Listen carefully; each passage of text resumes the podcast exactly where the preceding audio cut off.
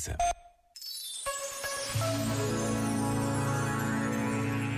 Sobre a necessidade de colocar em prática os ensinamentos, as palavras, os discursos, afirmava Padre António Vieira.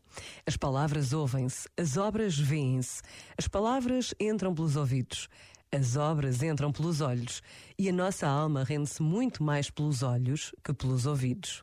Este aforismo é dito por um homem da palavra, um pregador, um dos maiores prosadores da língua portuguesa, mas que sabe que é preciso que a ação confirme a palavra para tornar cada dia um bom dia.